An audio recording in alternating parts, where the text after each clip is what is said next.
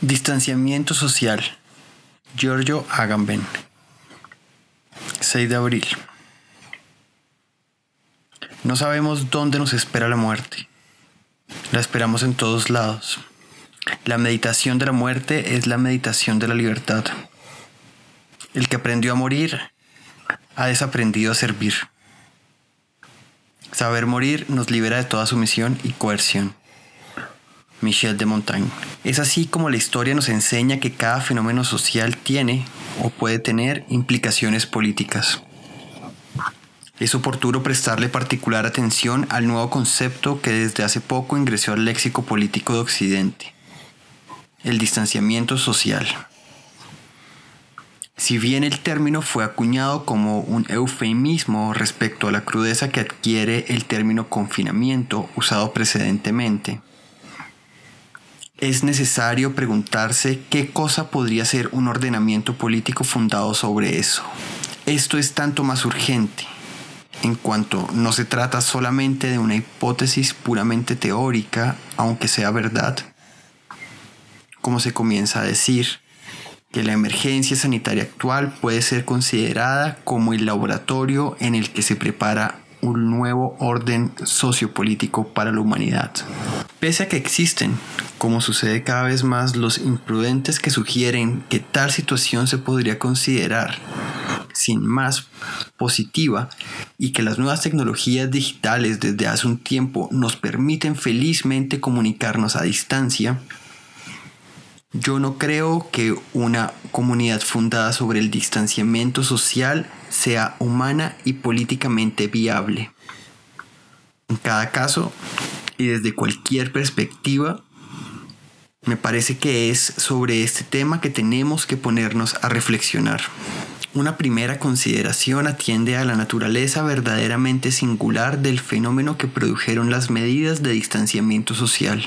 Canetti, en su obra maestra Masa y Poder, define la masa sobre la que el poder se funda a través de la implementación del miedo a ser tocados. Mientras el hombre tiene un miedo habitual a ser tocado por extraños y todas las distancias que los hombres establecen en torno a sí mismos nacen de este miedo, la masa es la única situación en que ese miedo se convierte en su opuesto. Solo en la masa el hombre puede ser redimido del temor de ser tocado. Desde el momento en que nos abandonamos en la masa, ese temor desaparece. Quien sea que se nos venga encima es igual a nosotros. Lo sentimos como nos sentimos a nosotros mismos. De golpe es como si todo lo que sucede estaría sucediendo en un único cuerpo. Este reverso al temor de ser tocado es una peculiaridad de la masa. El alivio que se logra en ella adquiere una medida de belleza mientras más densa es. Y esto es justamente la masa. No sé qué habría pensado Canetti acerca de esta nueva fenomenología de la masa que tenemos enfrente. Lo que las medidas de distanciamiento social y el pánico que se ha creado es ciertamente una masa.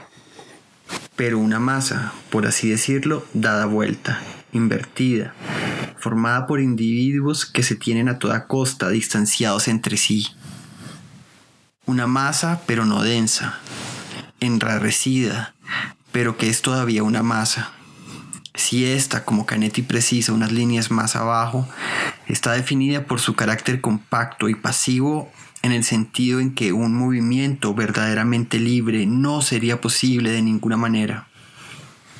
Esta espera espera un líder que deberá presentársele. Un par de páginas más adelante, Canetti describe la masa que se forma mediante una prohibición, en la cual muchas personas reunidas quieren todas juntas dejar de hacer eso que hasta el momento habían hecho por sí solos. La prohibición es brusca, ellos se la imponen por sí mismos y en todos los casos repercute con la máxima fuerza. Es categórico como un orden y eso es finalmente su carácter negativo.